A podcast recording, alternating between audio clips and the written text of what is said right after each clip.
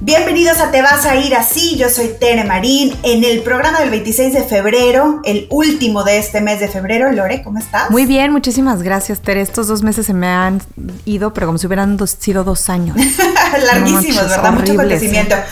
Vámonos con el programa. La esposa del Chapo podría ser la historia de amor más romántica de la historia. Fue detenida por ayudar a su esposo en el negocio y a escapar de prisión. ¿Qué más amor que ese? Pero para algunos el amor acaba. Kim Kardashian lo hace oficial y le pide el divorcio a Kanye West y todo va a ser televisado. Y su abogada Laura Weiser, que ha divorciado a medio Hollywood, da en su opinión el secreto de un matrimonio feliz. El aparatoso accidente automovilístico de Tiger Woods y su estado de salud nos están diciendo realmente la verdad? Equivocarte puede ser el secreto del éxito, te vamos a decir la mejor forma de hacerlo. Además, balearon al caminador de perros de Lady Gaga y le robaron a las criaturas. Lady Gaga está desesperada. Leer no solamente cambia lo que sabes, sino que cambia cómo piensas. Literal confirmado que nos cambia el cerebro. Los cursos online que prometen ayudarte a meditar, ayudarte a visualizar y ayudarte a llamar dinero pueden estar solamente llamándolo para ellos y robándotelo a ti. La sorpresa de Valentine's cuando muchas mujeres se enteraron que su pastilla anticonceptiva era de mentiras y más, más, más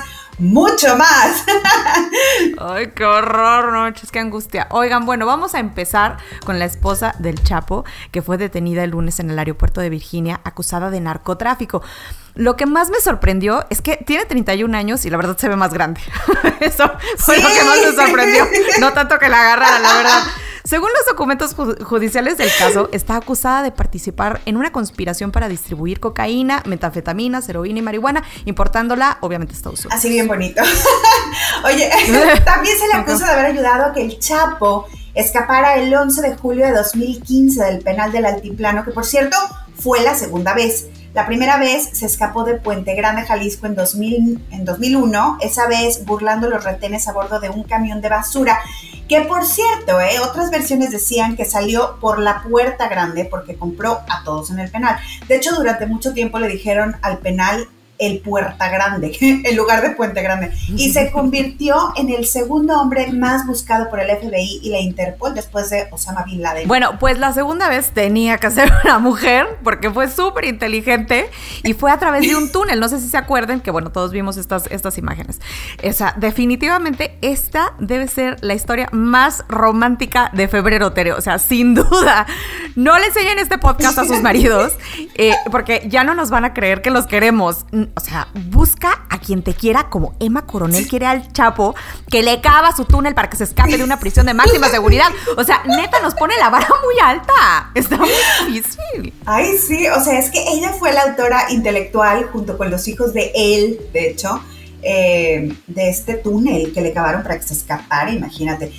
Después de que se, eh, de, esta primera fuga, el Chapo se convirtió en el narcotraficante más mediático del mundo con todo y que no era el más poderoso en aquel entonces y estuvo prófugo durante 13 años. Total que se fuga de este penal del altiplano en Almoloya en 2015 y según esto les digo, lo coordinó todo Emma Coronel con los hijos grandes del Chapo, que es, los hijos son fruto de otros matrimonios, lo capturaron un año después y ahora sí lo extraditaron antes de que se los pelara otra vez. Y ya se habían tardado porque se decía que Emma Coronel, que por cierto nació en California y tiene doble nacionalidad, es una de las manos derechas del Chapo. El fiscal Anthony Nardosi dice que Emma Coronel no debe tener derecho a fianza, fíjense esto, no debe de tener derecho a fianza, pues tiene un serio, serio riesgo de fugarse, ya que tiene dinero y acceso a socios criminales del cartel de, del cártel de Sinaloa que pueden ayudarles escapar, absolutamente.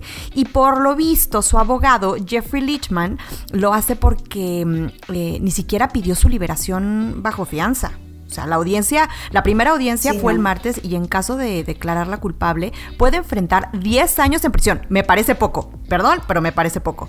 Poco, sí. Exacto. Y luego el Chapo tiene, eh, tiene otros dos matrimonios de los que tiene ocho hijos cuatro con Alejandrina María Salazar Hernández, que esto parece nombre de telenovela, ¿no? O sea, Alejandría María Salazar Hernández. Y otros cuatro con Cara eh, Pérez, Rojo. O sea, Carla, Pérez, Rojo. También suena así de, de telenovela, ¿no? Oye, de hecho con Emma Coronel el Chapo tiene unas gemelitas de 10 años que nacieron en Estados Unidos, se llaman María Joaquina y Emily Guadalupe.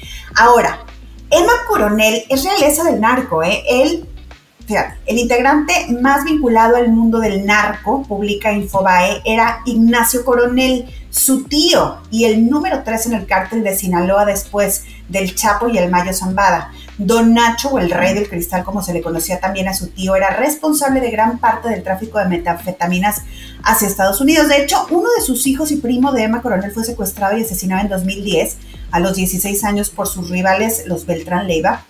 Y esto desató como un capítulo de violencia en México en aquel entonces. Eh, pero bueno, el hecho es que también el papá y el hermano de Emma Coronel están detenidos en la cárcel por portación de marihuana y armas de uso exclusivo del ejército. Qué bonita familia. Qué, bonita familia. Oigan, y que por cierto, Emma Coronel nació en Estados Unidos de pura casualidad, porque los papás andaban de viaje por allá y ella creció realmente en la localidad de la Angostura, Durango. Su papá sembraba maíz y frijol y luego vendió coches usados en la frontera, o sea, lo que nosotros conocemos como chocolates. No se sabe bien quién presentó a Emma y al, Chapo, al Chapo, pero poco tiempo después ella contendió a reina del Festival Local del Café y de la Guayaba. O sea, es la reina de la Guayaba. Así es. Eh, en Canelas, Durango. Y cada concursante tenía que organizar como una gran fiesta para su candidatura, ¿no? Y la de ella fue pues el Día de Reyes, el 6 de enero de 2007 y cuentan cuentan que cientos de hombres armados llenaron la ciudad y que el día que ganó y la coronaron, el Chapo llegó con tres bandas para tocar a la fiesta. Que se vea que hay, que, tenemos bastante, diría tu mamá. Que se vea que, hubo gasto, que se note que hubo gasto. que se note. Y que ahí declaró que se iba a casar con ella. O sea, esto me saca de onda muchísimo. Ella tenía 17 años y él 52. Sí, sí, mira. Existe un rumor de que no está casado con ella. De hecho, cuando detuvieron al Chapo la última vez, él dijo que seguía casado con Alejandrina y que con Emma tenía solamente una relación de concubinato. Emma siempre ha dicho que se enamoró del Chapo porque es un hombre verdaderamente interesante y no porque la revista Forbes calcule que tiene mil millones de dólares. No. Y fíjate que sí le podemos creer porque se sabe que para muchas mujeres los capos son muy interesantes, admirados incluso y en diversos poblados son considerados dioses intocables. Además, pues no sé, puede ser que para ella, imagínate, eres una chavita de 17 años, que estás así como empezando tu vida y que un hombre tan interesante, porque digo, no podemos negar que es un hombre interesante, por muy, por, digo, por, por muy ay, no sé. Narcotraficante. Narcotraficante que sea. sí.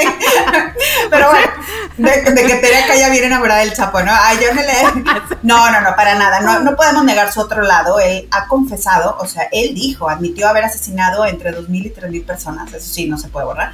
Y eh, yo lo que digo es: si quieren enterarse bien de la historia del Chapo, vean Narcos México. Ahí de verdad es triste pero es una gran parte de la historia de México y ahí viene desde que el Chapo inició como chofer. Inició chavito, chavito de, como chofer, ¿no? En fin. La voy a ver porque la verdad yo no, yo no la he visto y no tenía como tantas ganas, pero ahora con toda esta historia me quiero enterar bien del chisme. Está muy buena la serie, está muy bien hecha. Otro chisme y después de toda esta historia de amor nos vamos a ir a una de desamor porque Tere, el amor se acaba, decía José José. Por eso tomaba también. Pero cuando acaba el amor, en el caso de una Kardashian, tiene que ser televisado. Este es el tercer divorcio de Kim Kardashian y fue anunciado el pasado 6 de enero y se hizo oficial el viernes pasado, pero los detalles se van a saber el mes de marzo por televisión. Ay, me parece muy intrusivo. Oye, es que la última temporada de Keeping Up with the Kardashians va a salir en el mes de marzo por televisión. En ella se cuentan los últimos meses de 2020, meses de pandemia, y hasta inicios del 2021, porque terminaron de grabar en enero justo cuando se anunció el divorcio de la pareja. Entonces, para los fans que sumaron ansiedad Kardashian a la ansiedad pandemia, no ansíen más, porque la familia más famosa del mundo ya firmó contrato con Disney, de veras que no le pierden, ¿eh? Pero eh, no sé si decirles que para continuar con el otro programa o para iniciar uno nuevo, porque yo no creo que se puedan llevar el nombre que dices tú es de Ryan Seacrest. De Ryan Seacrest, exacto. Lo que es cierto es que en este nuevo programa se van a dar a conocer los detalles del divorcio, el arreglo de los dineros, la custodia de los niños, entre otras cosas. En Estados Unidos se va a transmitir por Hulu y en el resto del mundo a través de Star Plus. Según lo que se sabe del contrato prenupcial de, Kanye y de Kim, ella va a recibir un millón de dólares por año de matrimonio. Esto hasta lo digo con tristeza porque yo nunca creo que voy a conocer este número en mi vida. Se quedaría con todas las joyas y los regalos y sería beneficiaria del seguro del rapero que asciende a unos 20 millones de dólares. Esto, a ver, esto está basado en un acuerdo de hace siete años que se ve obsoleto, ¿no? Si se tiene en cuenta que en aquel entonces él tenía 81 millones de dólares y ella 40 cuando ahora tienen al menos 2 mil millones de dólares juntos, que por cierto, Kim fue fotografiada por primera vez después de anunciar su divorcio ya sin su anillo. Así es, de hecho, dicen que, bueno, no, no dicen, Kim ha vuelto a confiar en quien la divorció de su segundo esposo, que es Laura Weiser, quien cobra un anticipo de 25 mil dólares y mil dólares por una hora de servicio. Oye, que por cierto, Laura Weiser, la abogada de Kim Kardashian, es una mujer súper interesante, no es solamente abogada de Kim Kardashian, también es abogada de Armie Hammer, de Angelina Jolie, Britney Spears, entre otros muchos, como Nicole Kidman en su momento, eh, cuando se divorció de Tom Cruise, de Jennifer Garner y Ben Affleck. Muchos, ¿eh? De muchos. Sí, de hecho dicen que el personaje de Laura Dern, de Marriage Story, donde Laura la hace como de abogada, está basada en parte en toda esta personalidad de, de Laura Weiser. Esa película a mí, de verdad, me tuvo siempre muy inquieta. ¿Sabes qué? Yo siempre he batallado como con la gente que no es clara, ¿no? Y en la película siempre sentí que les faltaba hablar, ser sinceros, profundizar, ser claros, decirles a las cosas por su nombre, ¿no? La película no es nueva, si pueden ver si la pueden ver, véanla. Está protagonizada, por Scarlett Johansson y Adam Driver. Y la historia trata sobre el proceso que los lleva a tomar la decisión de Call It Quits, ¿no? Ya, sí. A mí de verdad me encantó. Y ahí la que se lleva los aplausos es Laura Dern en el papel de esta abogada, que en mi opinión lo complica todo, ¿no? O que quizás aclara todo y les va llevando el caso y les hace las entrevistas de divorcio. Es buena, es buena. Es buena. Sí, es muy buena. Oye, bueno, pues total, también se dice que esta abogada está basada en, en, Weiser, ¿no? Que, que, me hace todo el sentido, porque tiene como esta personalidad muy fuerte. Y de hecho, ella da una entrevista al Wall Street Journal titulado Laura Weiser on What Makes a Marriage Work, o Laura Weiser y lo que hace funcionar un matrimonio. Y su consejo es justo lo que dijo Tere que le hacía falta hace rato. Hablar de frente, ser sincero y sobre todo tener conversaciones incómodas y poco sexys. O sea, una vez que te vas a comprometer, como que ser muy de frente. Claro. ¿no? Es que es lo que te digo. Ella, de hecho, recomienda tener el tipo de conversaciones que tienen las parejas si van a entrar en un prenup agreement o en español cuando vas a hacer una separación de bienes porque te hace preguntar cosas, ¿no? Conocer al otro, saber cuáles son sus prioridades, qué esperas de él y él de ti, en lo sentimental, en lo financiero, en responsabilidades. No sé, por ejemplo, hablar de nuestros papás, qué pasa cuando este, están envejeciendo, qué pasa si, si están impedidos para cuidarse a ellos mismos. ¿Van a, venir a vivir con nosotros o se van a una casa de, de retiro? Queremos hijos y si queremos hijos, queremos colegios privados o públicos, tienes deudas, este, cuánto vamos a guardar, cuánto vamos a invertir, has pensado en poner tu propio negocio, vas, vaya, yo sé que conozco un caso de un chavo que se quería independizar, estaban casados, tenían un bebé, él se quería independizar y ella se apanicó, dijo, ¿cómo? ¿Vas a dejar tu trabajo fijo por empezar un negocio que no sabemos si va a funcionar? Para nada, o sea, no estoy de acuerdo. Finalmente, él dejó su trabajo, se divorciaron y a él le fue súper bien, pero ya se habían divorciado. O sea, digo, sí, y también yo creo que desde el punto, desde el punto de vista de ella, pues muy mal y qué tonta, porque no, no creyó en él, pero desde el punto de vista de él, pues a lo mejor él dice, oye, yo no quiero estar casado con una mujer que no cree en mí. No sé, a lo mejor si hubieran hablado de esto desde el principio, no hubieran tenido ningún problema. Oye, yo siempre he soñado con poner mi propio negocio, ¿no? No es algo que quiero que, un sueño que quiero que alguien me quite. No sé. Que me quite, exactamente. Oye, bueno, pues también en este reportaje le preguntan a, Laura sobre eh, lo que ha visto en todo su camino como abogada de divorcios y de hecho la apodan la Diso Queen o Dissolution Queen, la reina de las disoluciones. Miren, por ejemplo, le preguntan qué es lo que más se pelean las parejas además de dinero y la patria potestad, obviamente, de sus hijos, ¿no? Y dice que arte. Y me hace mucho sentido porque yo también me pelearía... Eh, mi arte y mis perros, quizás perro y artes, eh, perros y arte, porque los dos son muy personales y completamente de acuerdo. O sea, dice que en uno de los casos hay un cuadro que va y viene de una casa a la otra cada año y así, así se acordó, ¿no? Y ninguno de los dos estaba dispuesto a dejar el cuadro, entonces así dijeron, bueno. Mira, a lo mejor esto es producto de una cultura también muy materialista, porque al final, bueno, es un cuadro, pero también, pues es que tú le pones un sentimiento a ese cuadro, ¿no? De dónde viene, dónde lo es un calder este, o sea... Sí, de hecho, ella dice en este caso que el cuadro era un cuadro muy caro y que era muy, un cuadro muy interesante. No sé, yo creo que somos los seres humanos los que le damos valor a las cosas. A mí la verdad yo siento que con tal de no volverlo a ver, bueno, llévate lo que quieras, ya, bye, se acabó este episodio, ¿no? Exactamente. Oye, este, pues también dice Laura Weiser eh, que si hicieran una película basada en su vida, le gustaría que la personificara Sandra Bullock. Ella ya estaba casado solamente una vez y solamente un año, que está muy interesante. Pero tiene, bueno, dos hijos, uno de 15 y uno de 11, con dos parejas diferentes. Oye, es que a lo mejor ha visto demasiado. o sea, cuando has visto demasiado, a lo mejor no te quieres arriesgar. O sea, así de no, yo ya vi todas las cosas que pueden salir mal no, gracias. Exactamente. Oiga, bueno, pues vámonos con Tiger Woods y este accidente automovilístico donde tuvo que ser sacado de su camioneta con una herramienta para cortar la, la lámina en el sur de California. Tiger Woods fue llevado al hospital donde lo sometieron a una cirugía de varias horas para poder atenderle una pierna con diversas fracturas, entre ellas fracturas múltiples en la tibia y el peroné, qué dolor. Eh, todo esto en la pierna derecha, además de lesiones en los huesos del pie y del tobillo donde además tuvo traumatismo en el músculo y tejidos en la pierna. Ay, no, no, no. Eh, y todos los tejidos de la pierna. Lo que más se temen los médicos es que es una infección, eh, que puede ser una infección pues los huesos eh, atravesaron la piel. Nada más de decirle, de nada más de decirlo me duele. Los huesos atravesaron la piel en diversos puntos y tiene heridas abiertas en una de las piernas. Fíjate que no va a enfrentar cargos criminales. Iba solo a las 7.30 de la mañana rumbo a una junta para un documental que está filmando sobre su vida y el golf. El County Sheriff de Los Ángeles, Alex Villanueva, dijo el miércoles que no había alcohol o drogas involucradas y que era puramente un accidente. Pero Mira, hay, quienes dicen que o están tapando información o que hay algo que no se ha dicho. No han dejado muy claro si, si, ay, no sé, no han dejado claro qué pasó ahí. ¿O será que todos nos esperábamos más después del accidente que tuvo en 2010, donde sí iba bajo la influencia del alcohol y las drogas? No, no sé, no sé.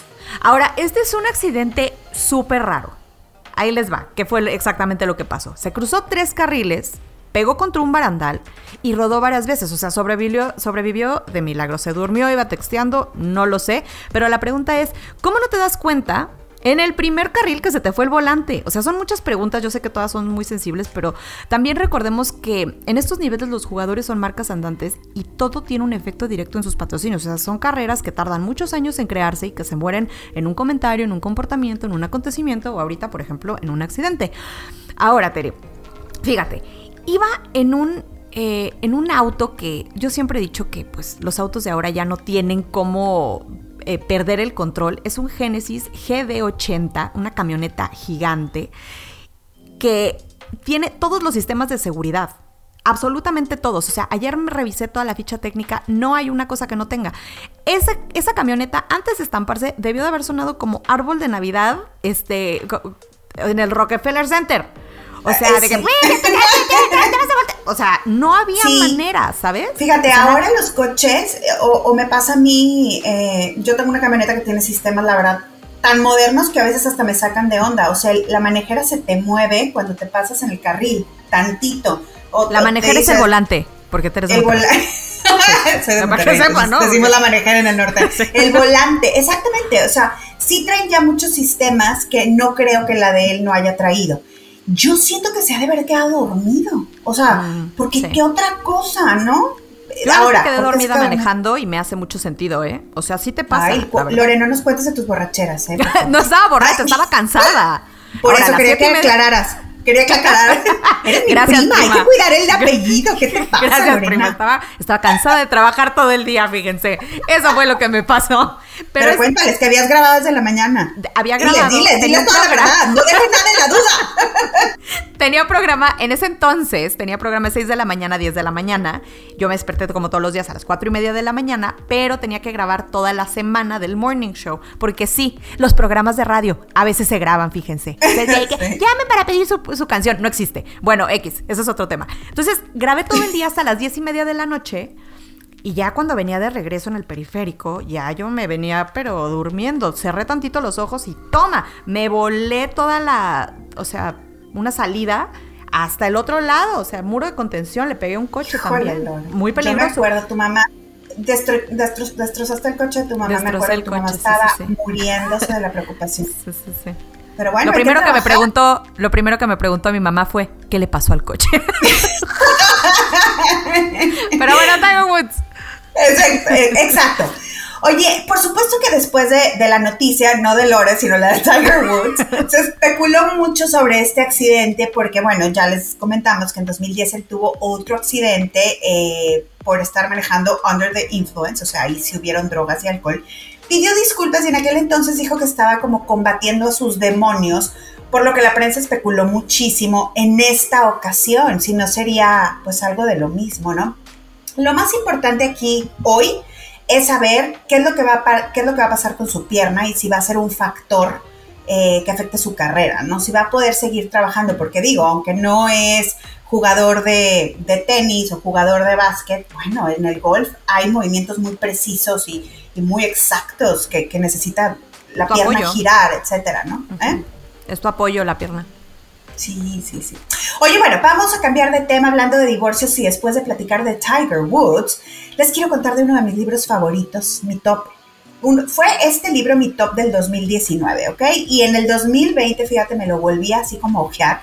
Se llama Range en inglés, en español se llama Amplitud y básicamente dice que los generalistas pueden ser los grandes triunfadores en un mundo de especialistas. De hecho, Ahí comparan a Tiger Woods, que ganaba torneos a los cuatro años, un deportista completamente especializado, con un Roger Federer, que es un deportista que no se especializó en tenis hasta que estuvo más grande, cuando ya muchos niños jugaban profesionalmente, y que él se benefició mucho de conocer un poco de todo. Eh, jugó muchos otros deportes y luego lo aplicó todo en el tenis. ¿Pero a qué se refiere el, libro usando a los deportistas como ejemplo? Explícame eso. Lo que, lo que dice es que eh, se refiere a que en el mundo moderno el mundo moderno más bien requiere que seamos capaces de transferir conocimientos a nuevas situaciones, ¿no? Y a veces estar adquiriendo nuevos conocimientos. Un Tiger Woods, por ejemplo, tiene experiencia solamente en el golf y no tiene la misma flexibilidad para resolver y adaptarse como un Roger Federer, ¿no? Que tiene los conocimientos de los ah, otros deportes.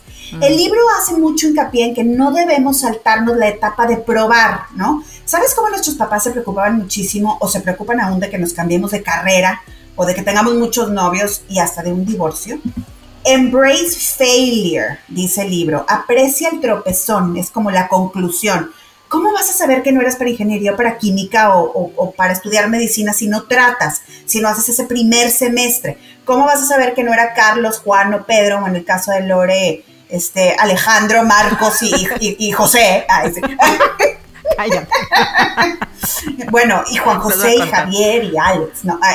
Bueno, oye, Lore, oye, oye, pues Estoy experimentando. Embrace the failure. oye, la cosa es que, cómo, o sea, realmente, ¿cómo vas a saber qué es lo que quieres si no tratas, no? Eh, lo que sí es muy importante es equivocarte rapidito y next. O sea, lo peor que se puede hacer es quedarnos como demasiado tiempo en un error, porque ya sabes esta frase de ya invertí mucho tiempo, dinero y esfuerzo en, esta, en, esto, ¿no? La famosa frase, ya sé que mi matrimonio no sirve, pero ya me casé, ya llevamos 15 años juntos, ya tenemos muchos amigos en común y los niños, ¿qué va a ser de los niños, no? Pero nuestra sociedad toma las cosas de diferente manera. Se condena el error, el tropezón. Híjole, su tamito anda bien perdido, ¿vieras? Se ha cambiado de carrera dos veces. La Lupita, uy, no, nomás no tiene suerte en el amor. No le duran los novios. Que no le duren, si no es bueno, es bueno. A equivocarte rapidito, que la vida no es para siempre. Ya ves, yo como Lupita, tengo que ver mi suerte en el amor, Tere. Ahora, es que es una cosa, dejar, eh, eh, dejar algo no quiere decir que fallaste. Esto es algo muy importante. Más bien, que tuviste los pantalones y la fortaleza, y quizás el autoconocimiento también, para saber que, que algo no era para ti y ya, y tratar de nuevo, como dice Tere, a veces el verdadero valor está en dejar un camino recorrido en contra de lo que digan y empezar desde Oye, el libro está lleno de conceptos súper interesantes y, por ejemplo, también dice que la calidad de tus decisiones está basada en la cantidad de opciones que tienen que tienes. Por eso te dicen, viaja, conoce antes de tomar decisiones importantes como casarte y elegir tu carrera. Conoce gente, lee, hasta, no sé, ve películas que hablan de temas distintos, conoce gente de otros lugares, gente diferente a ti, ábrete a ideas, a culturas. Y por ejemplo, ya ves cómo te dicen, termina siempre lo que empiezas. No es bueno dejar las cosas a medias. ¿Quién dice eso? En el libro, de hecho, rompen este mito. Dicen que, por ejemplo, Van Gogh fue art dealer, maestro, vendedor de libros, pastor, catequista, todo esto antes, antes de ser pintor, y que todo esto dejó a medias hasta que encontró lo que verdaderamente había nacido para hacer.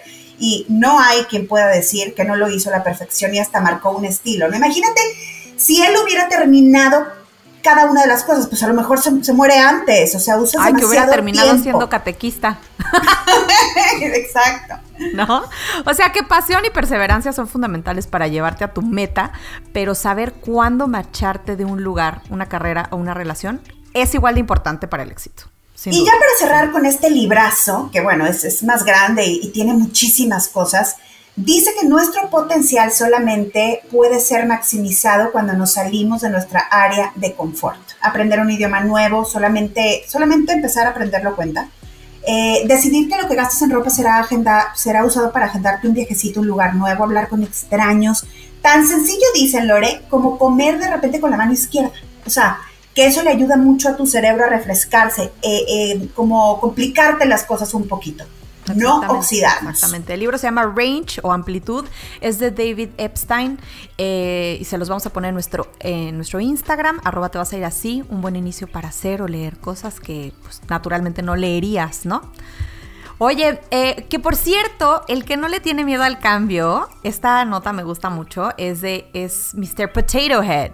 ¿Se acuerdan del señor cara de papa? Que ya va a ser. Pues bueno, te voy a echar el chisme que ya va a ser gender, gender neutral o género neutro y ahora se va a llamar solamente Potato Head. El famoso y clásico juguete de Hasbro que vivió 70 años como hombre junto a Mrs. Potato Head. será pues vamos a poner rebrandeado, ¿sí? Porque pues, no le van a hacer como una eh, una corrección de sexo o ni nada por el estilo. Exacto, es el anglicismo. Exactamente, lo van a rebrandear para reflejar a la cultura que ha evolucionado, según dice Kimberly Boyd, que es vicepresidenta de marcas globales y espera que pues así todos los niños hagan sus pequeñas familias de papa como sea que ellos las definan y las conciban. Pequeñas familias de papa. Pues sí, porque pues así eran las familias, ¿no? ¿Cómo es tu familia? Es, una, familia, de papa feliz. Ajá. No tiene género. Oye, Lore, este juguete fue creado en 1940 por un señor llamado George Lerner y pensaba solamente vender las piezas, fíjate, que se le podían poner a cualquier verdura real de tu casa, ¿no? Tipo, viste a tu chayote, crea a tu zucchini feliz. y se lo propuso primero a una compañía de cereal para que la regalara como premios en las cajas de cereal.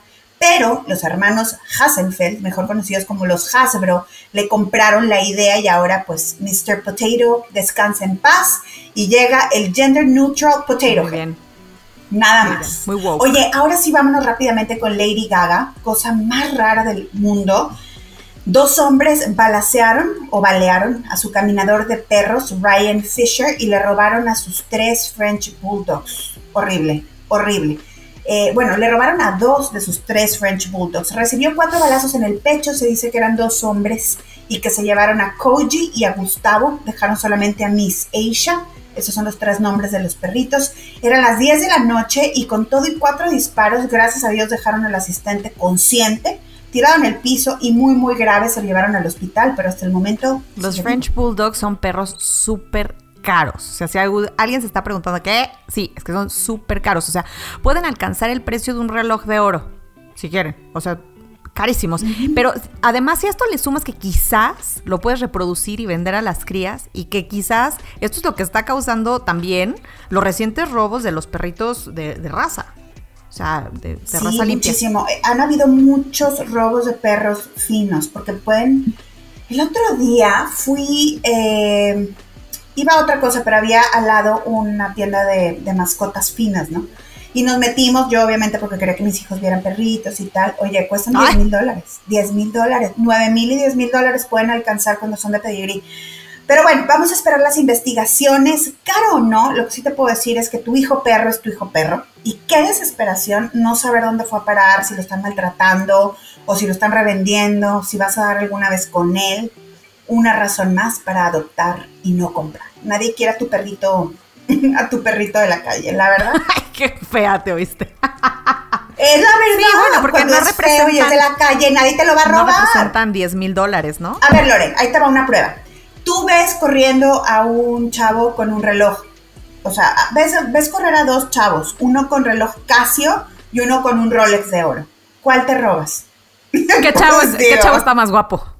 Esa es mi pregunta inicial. ¿Cuál es soltero? ¿Cuál está soltero? y sabe francés. Esa es mi pregunta. ¿Cuál gana más? Bueno, vámonos con las rapiditas. Naomi Osaka y Djokovic, ay, qué difícil nombre, ganaron el abierto de tenis australiano. Felicidades. Me encanta que les dices felicidades porque claro que escucha, te vas a ir así.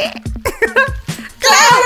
Daft Punk se separa después de 28 años juntos. Ah. Daft Punk. Ah.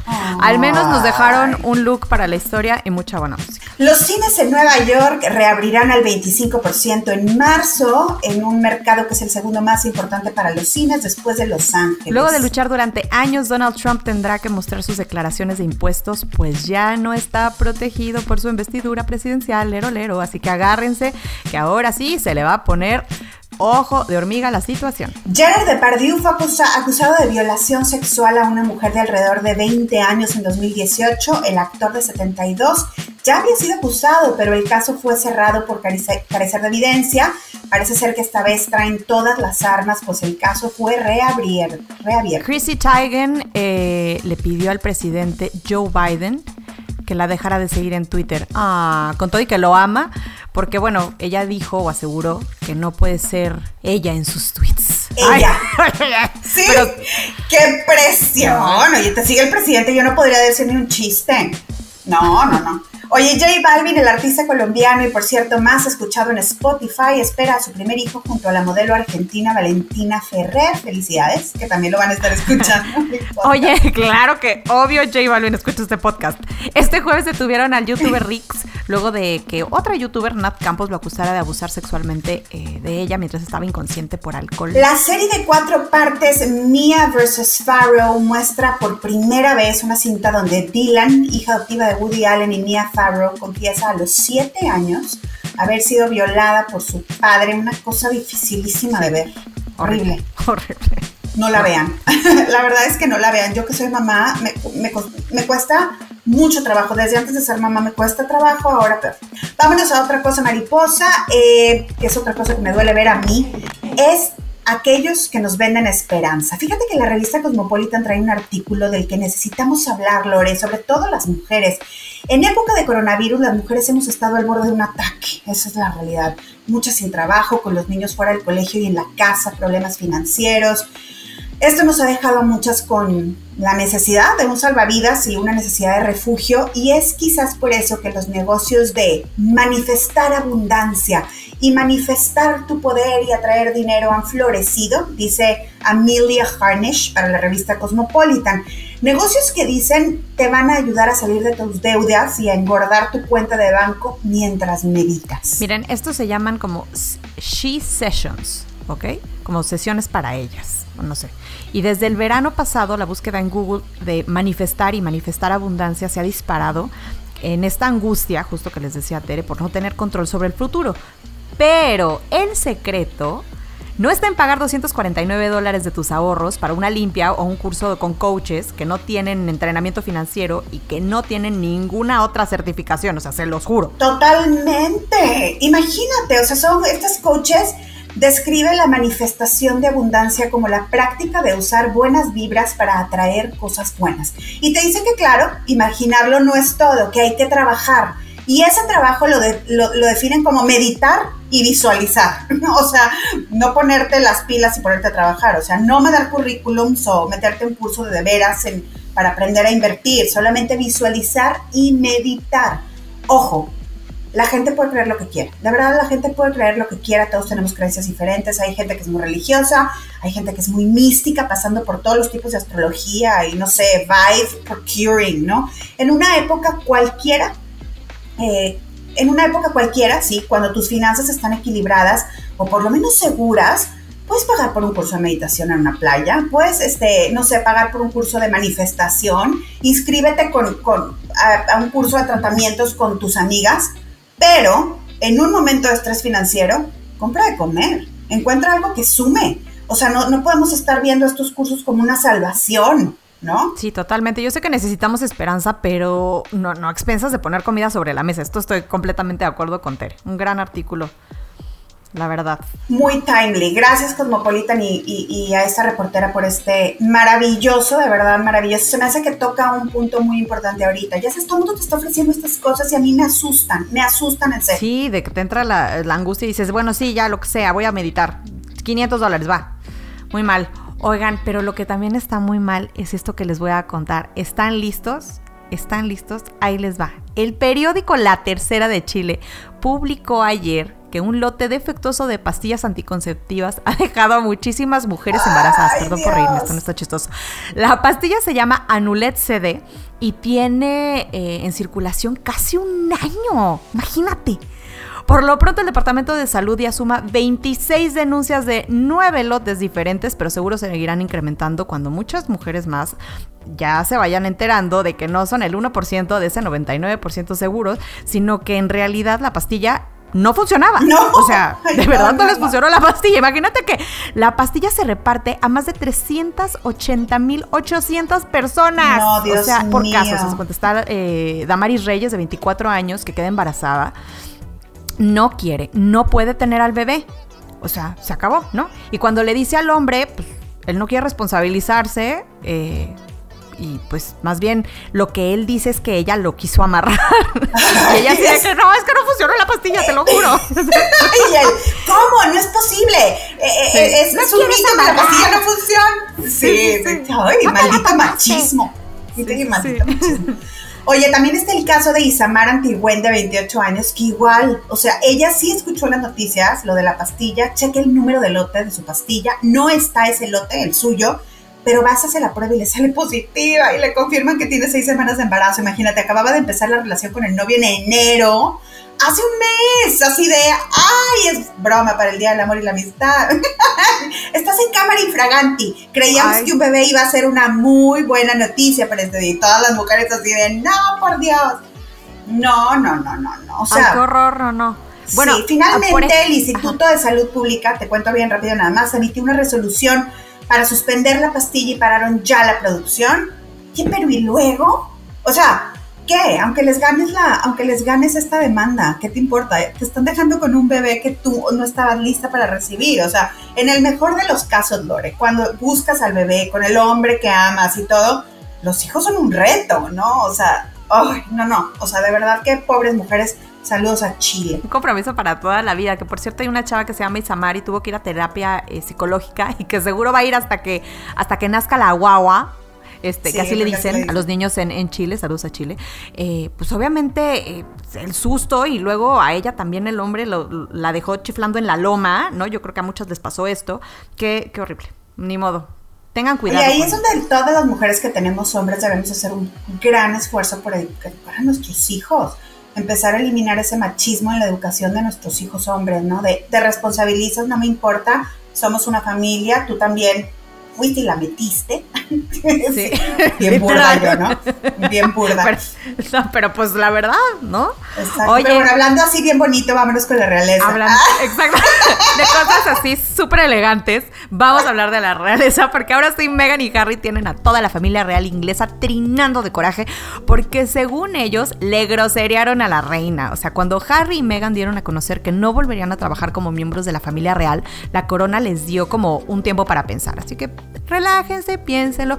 Em, también esto les iba a servir a ellos para saber cómo iba a funcionar toda esta transición, ¿no? Oye, pues la respuesta llegó la semana pasada, la reina Isabel les quitó sus patronatos. Pero ¿qué significa esto, no? Bueno, Lore tiene una amiga que nos debe de ayudar a entender qué es exactamente lo que significa esto, pero lo que entendemos es que Meghan y Harry como que querían una especie de híbrido de responsabilidades y la corona les dijo, no, mis reyes, o todo nada. Y le quitan en este caso a Harry el Royal Marines, el RAF Huntington, el Royal Navy Small Ships, eh, AMD Diving, Queen's Commonwealth Trust, el Rugby Football League, el Royal National Theatre y el Association of Commonwealth Universities, que yo la verdad no sé qué significa más que otra cosa para Harry, o sea, no sé si les tiene mucho cariño o a qué le tenga más cariño que a lo otro, pero lo que sí sabemos es que esto pues es un verdadero problema para ellos porque de hecho lanzaron un comunicado, o sea, lo que se entiende es que sí se quedaron muy enojados porque inmediatamente lanzan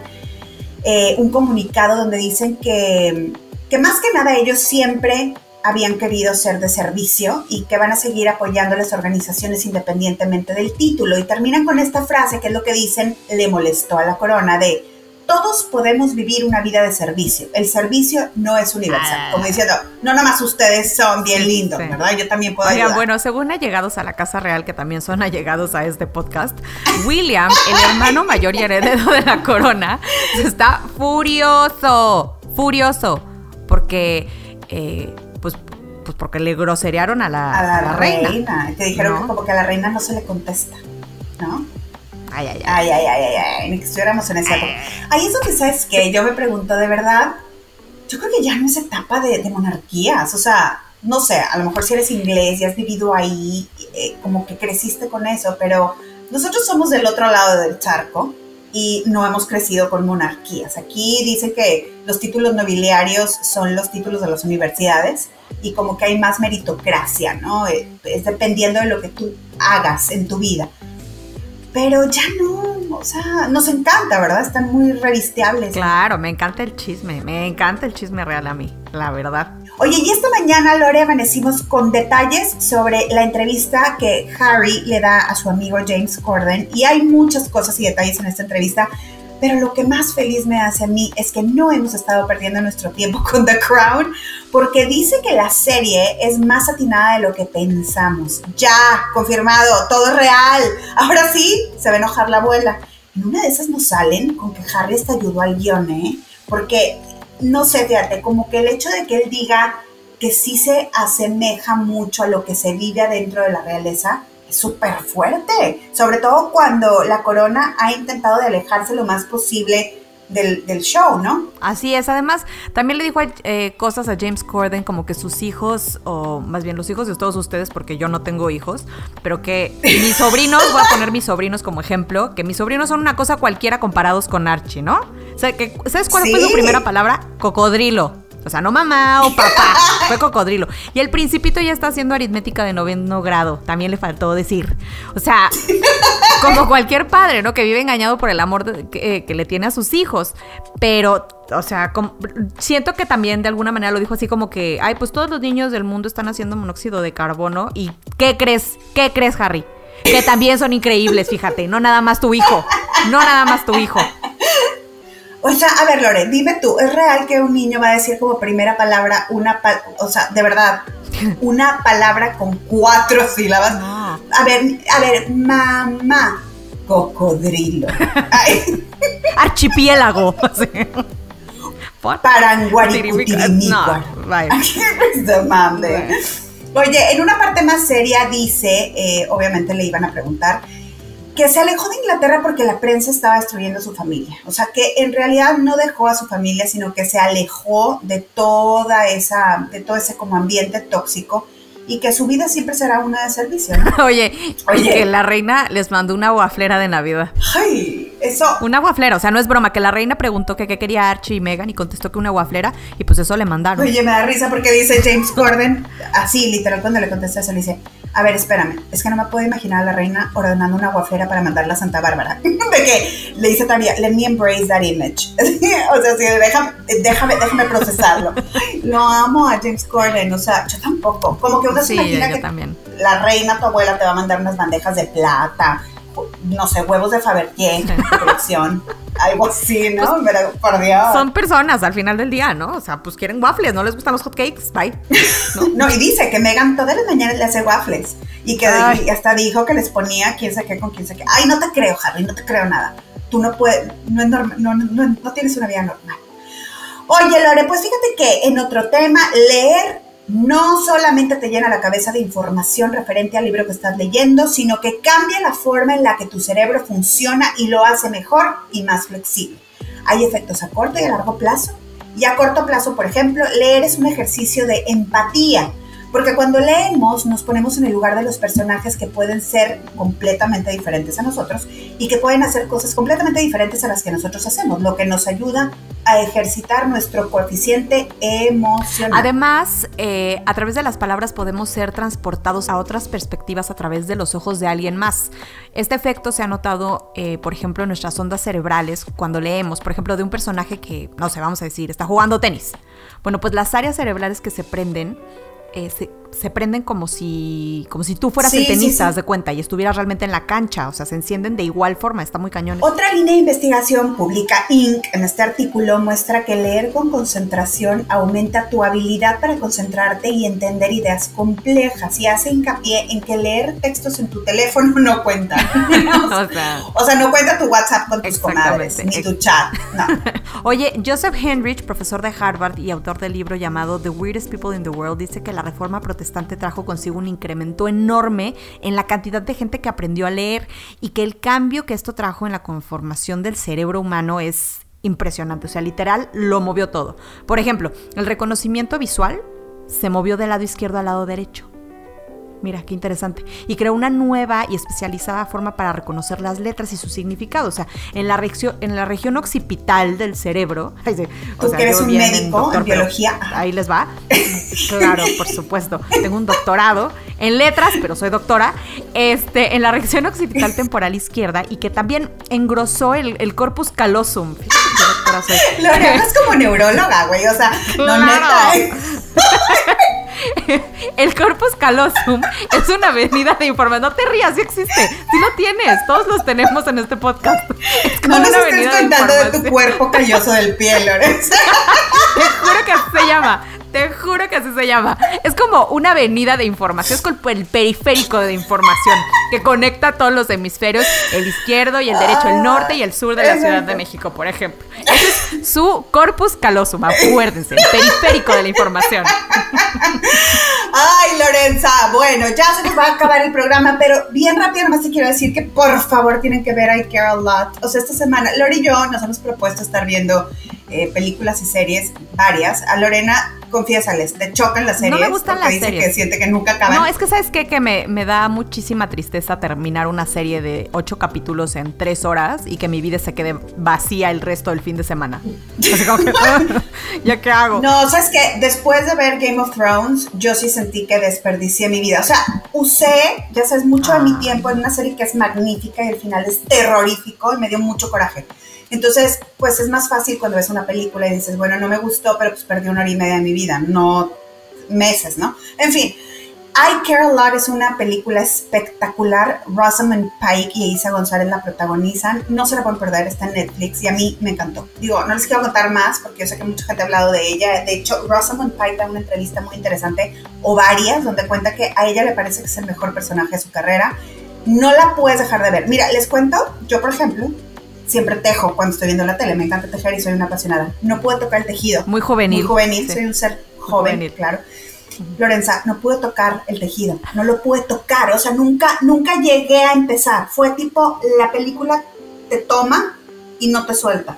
Increíble. La voy a ver, la voy a ver este fin de semana, te lo ¿Qué te gustó esta semana? A mí esta semana lo que sí vi, por ejemplo, lo que sí me gusta ver en series son documentales y lo que sí vi fue Night Stalker, eh, un caso muy sonado en Estados Unidos, en California, de una persona que se metía a las casas a matar, y, pero el proceso de cómo lo van encontrando y cuáles son las pistas y cuáles son las cosillas que, que le dice a la policía quién puede ser y en dónde puede estar, está muy interesante. Y esto se liga a otro documental que también está en Netflix que se llama eh, Disappearance in the Cecil Hotel, que es un hotel que está muy cerca de... Eh, Skid Row, que es uno de los lugares más feos, o bueno, el lugar donde literal va a parar lo peor de Estados Unidos, de, California, y decían que este, este Night Stalker, esta persona, se quedaba en el Cecil Hotel. Entonces, como que ver uno después del otro está muy interesante. Eh, me gustan también estas, estas series como medio de medio policíacas y como de investigación y del FBI, porque o sea, yo... Sí, así bien tranquilizadas. Muy tranquilas. Bien No, porque me gusta como pensar yo qué hubiera hecho en su lugar, ¿no? A mí me hubiera encantado estudiar eso, pero pues no me dejó mi mamá. O sea, además de neuróloga, eres paranoica. Agente del FBI. Fíjate, no me digas loca. Pero bueno, vamos a estar platicando más de las cosas que hemos visto. Bueno, yo sí vi muchísimas cosas como Nomadland, que está súper lenta, súper fuerte, súper dark. Muestra una, dice que es súper oscariable. Les vamos a estar contando en los demás post, en los demás, en los demás podcasts, en los demás podcasts se les vamos a estar contando estas cosas. Loren, gracias. Gracias a ti, te quiero. Me encanta verte. Igual. Hasta la próxima. Cuídense mucho. Bye.